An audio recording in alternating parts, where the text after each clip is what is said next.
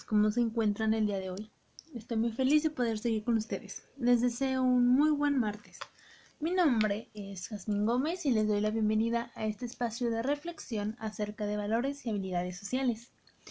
El día de hoy vamos a hablar acerca de la virtud de sobriedad, cuya razón, raíz etimológica surge del latín sobrietas y su significado es moderar los aspectos de la vida. Comúnmente se podría pensar que eh, la palabra sobrio es solamente o se refiere al grado de alcohol que tienes en el cuerpo, pero en realidad no es así. Los principales elementos que fomentan a esta virtud son tres. El primero es ser consciente. Las decisiones se deben de pasar por medio de una reflexión, el cual se cuestiona el porqué de ciertas acciones o, eh, o para qué se desea adquirir cierto aspecto. El segundo elemento es la voluntad, que es el dominio de los impulsos para así encontrar un sentido, racionalizar las acciones y decisiones que cada uno toma de manera individual. El tercer elemento es el criterio, lo cual permite al hombre distinguir constantemente entre lo razonable y lo inmoderado, utilizando sus cinco sentidos tiempo, dinero y esfuerzo de acuerdo a sus razones verdaderas y particulares. En cuanto a las dificultades nos encontramos principalmente con tres. La primera dificultad es el consumismo, ya que parece ser que actualmente lo único necesario es cuidar las apariencias y la satisfacción de nuestros deseos en vez de aprender a obtener el máximo provecho de lo que nosotros tenemos y distinguir entre lo necesario de lo que no lo es.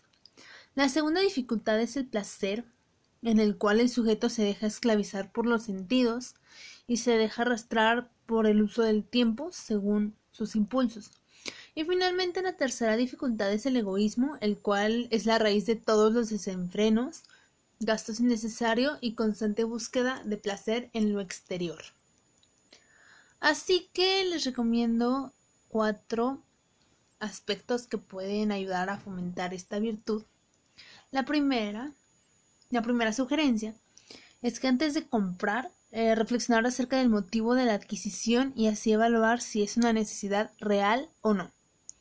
La segunda sugerencia es usar las cosas y no cambiarlas ya sea por moda, porque son más novedosas o porque los amigos ya adquirieron algún modelo actualizado. La tercera sugerencia es reconocer la verdadera situación económica y así vivir de acuerdo a esto. Cuando uno decide hacerlo, o sea, vivir de acuerdo a la, pues, a la situación económica que se tiene, las personas realmente van a valorar y van a aceptar por lo que eres y no tanto por tu dinero. Finalmente, la cuarta sugerencia es evitar el deseo de ser el centro de atención y aprender a divertirte sin necesidad de alcohol, bromas o posiblemente palabras altisonantes que pueden manifestar inseguridad o falta de dominio.